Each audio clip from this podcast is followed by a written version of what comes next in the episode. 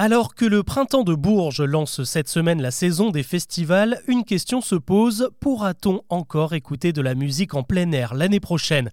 Car derrière les foules en liesse et les artistes déchaînés, les organisateurs comptent leurs sous et il y en a de moins en moins. Avant de revenir sur les autres actus du jour, c'est le sujet principal qu'on explore ensemble.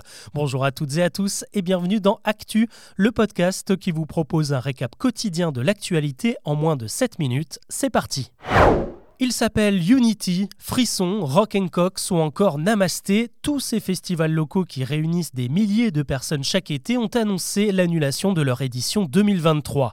La raison qu'ils évoquent tous, des difficultés financières qui les empêchent de payer leurs artistes ou leurs techniciens. Et malheureusement, selon un rapport du Centre national de la musique présenté cette semaine, cette liste va très certainement s'allonger vu le contexte économique. Alors que se passe-t-il précisément dans nos festivals? La première raison de cette hécatombe, c'est la chute vertigineuse des subventions. Selon l'AFP, les financements accordés par les mairies et les départements ont baissé chacun de presque 30% depuis 2015. Normalement, un festival profite d'une bonne édition pour emmagasiner de l'argent qui servira à la suivante, sauf qu'en deux ans de Covid, eh bien, les trésoreries ont fondu comme neige au soleil. Et pour ceux qui espéraient se refaire avec la fin de la pandémie, la crise de l'inflation vient en remettre une couche. Simple, du fût de bière au kilowatt qui alimente les lumières, tout coûte encore plus cher qu'avant. En parallèle, produire un spectacle et une tournée, ça aussi, ça coûte un bras. Du coup, les cachets des artistes s'envolent. Leur prix a été multiplié par deux en l'espace de 7 ans.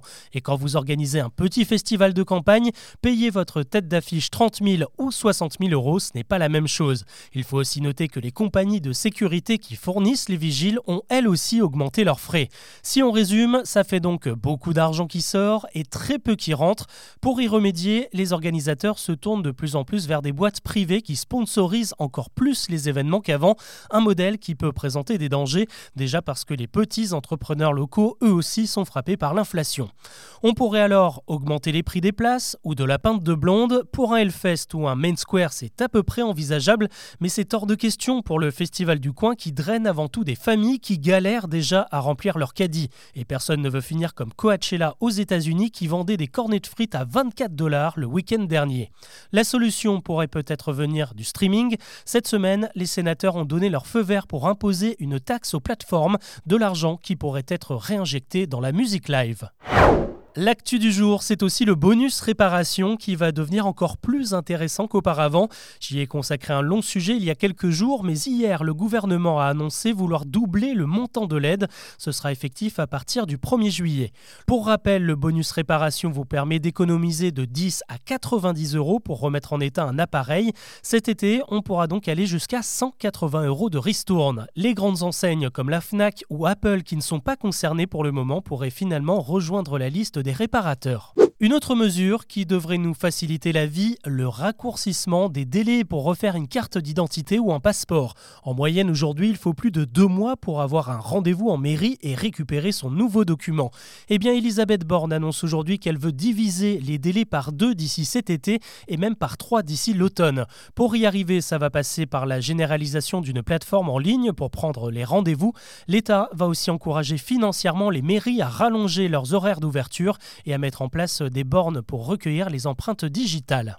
Un coup de pouce maintenant pour le porte-monnaie face à l'inflation. On apprend ce vendredi que le bouclier tarifaire sur l'électricité va être maintenu jusqu'en 2025, de quoi éviter une nouvelle flambée des prix attendus ces prochains mois. En attendant, ce bouclier tarifaire coûte de plus en plus cher à l'État, 30 milliards d'euros selon le dernier comptage. Attention aux colis que vous recevez par la poste. Cette semaine, la Cour de cassation a condamné un homme qui était destinataire de deux paquets remplis de cocaïne en 2021. Et pour sa défense, il avait affirmé qu'il n'était pas responsable de ce qu'on lui envoyait, sauf que la justice vient d'en décider autrement. C'est donc un cas de jurisprudence. Cette décision de la Cour devrait changer la loi qui effectivement ne tenait pas les destinataires pour responsables. Cette petite faille permettait régulièrement à des consommateurs de se faire livrer de la drogue achetée sur le net directement chez eux, la combine ne fonctionne plus. Allez, plus léger séjour de fête pour tous les musulmans de France et du monde d'ailleurs. Ce vendredi marque l'Aïd el-Fitr, la fin du jeûne du Ramadan. C'est une journée remplie de prières, de gestes de charité et de grands rassemblements en famille pour présenter ses vœux à ses proches. C'était annoncé, il l'a fait. Elon Musk a supprimé les petits badges bleus de Twitter depuis hier soir. Jusqu'à présent, il servait à authentifier les comptes des célébrités comme Justin Bieber, Lady Gaga, Bill Gates ou encore Cristiano Ronaldo qui l'ont tous vu disparaître de leur profil ces dernières heures. Pour beaucoup, il va très vite revenir hein, puisque ce badge existe toujours, mais il est désormais payant 8 dollars par mois. Le Dalai Lama, par exemple, a déjà pris son abonnement. On termine avec un événement à découvrir si vous êtes sur Paris ou si vous y passez pour les vacances. L'expo Harry Potter débarque à la porte de Versailles jusqu'en octobre. Une plongée ultra immersive dans l'univers du sorcier. Avant d'accéder à l'expo, il faudra choisir votre école, Gryffondor, Poufsouffle, Serpentard ou Serre d'Aigle. Il faudra aussi sélectionner votre baguette magique et même prononcer une formule spéciale pour ouvrir les portes de la salle. À l'intérieur, 4000 m2 de décors, d'accessoires et de costumes utilisés sur les différents tournage de la saga Harry Potter, des animaux fantastiques et même pour la pièce de théâtre L'Enfant maudit jouée à Londres et à Broadway. Plus de 175 000 billets ont été écoulés avant même l'ouverture de l'exposition. Voilà ce que l'on peut retenir de l'actu aujourd'hui. Je vous souhaite un excellent week-end et je vous retrouve lundi pour un nouveau récap.